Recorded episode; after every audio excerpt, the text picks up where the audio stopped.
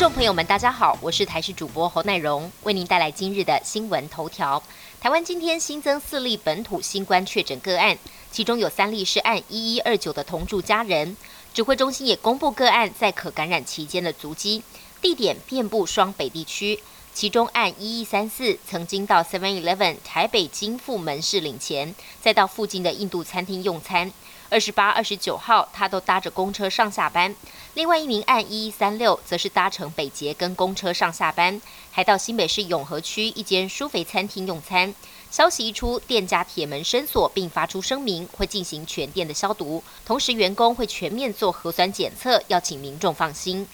诺富特饭店群聚感染事件持续扩大，连带冲击到大学校园。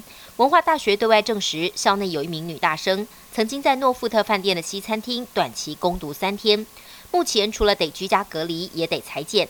校方开防疫会议后决议，除了全校消毒，关于女大生的接触者也得自主健康管理，不得进入校园。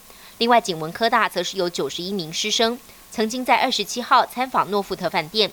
这些师生都得自主健康管理。另外，校内还有一名学生曾经到诺富特饭店担任一日攻读，也被指挥中心框列为居家隔离对象，入住集中检疫所。校内环境同样进行消毒。今天是劳动节连假的最后一天，许多民众把握好天气出游。花莲各观光胜地涌进人潮，民众抢着体验沙滩车、溯溪等等水上活动。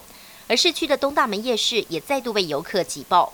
台商说，上个月由于台铁泰鲁格号事件，业绩就快跌到谷底。这周人潮回流，恢复了好久不见的荣景，还要增加备货量。连假最后一天，观光圣地小琉球知名的景点潮间带同样出现满满人潮，小琉球码头也出现长长人龙。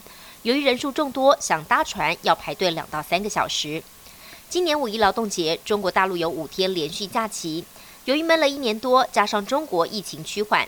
这次廉价各地出现报复性旅游，北京万里长城跟故宫都是人山人海，河南开封清明上河园同样游客爆棚，寸步难行。不少游客抱怨，早知道会这样，还不如待在家。武汉草莓音乐节也涌进上万人一起狂欢，但有不少人根本没有戴口罩防疫，就怕成为防疫破口。印度疫情延烧，美国防疫大将福气日前接受印度媒体访问，针对印度政府可以采取的防疫手段提出不少建议。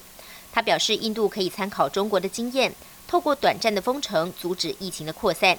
他还提到，中国在疫情之初短短几周内盖了许多野战医院，而现在印度也可以考虑类似的做法，全面展开防疫大作战，并动用军队协助抗疫。